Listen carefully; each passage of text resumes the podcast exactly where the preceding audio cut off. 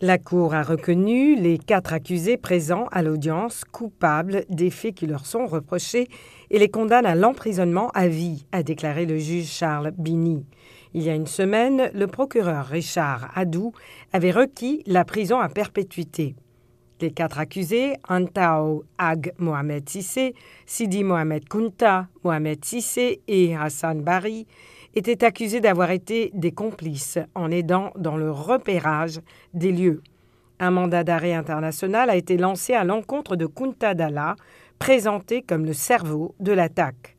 Le 13 mars 2016, trois jeunes assaillants avaient remonté la plage de Grand Bassam et ont pris d'assaut plusieurs restaurants tirant à la Kalachnikov sur des clients en terrasse avant d'être abattus par les forces ivoiriennes.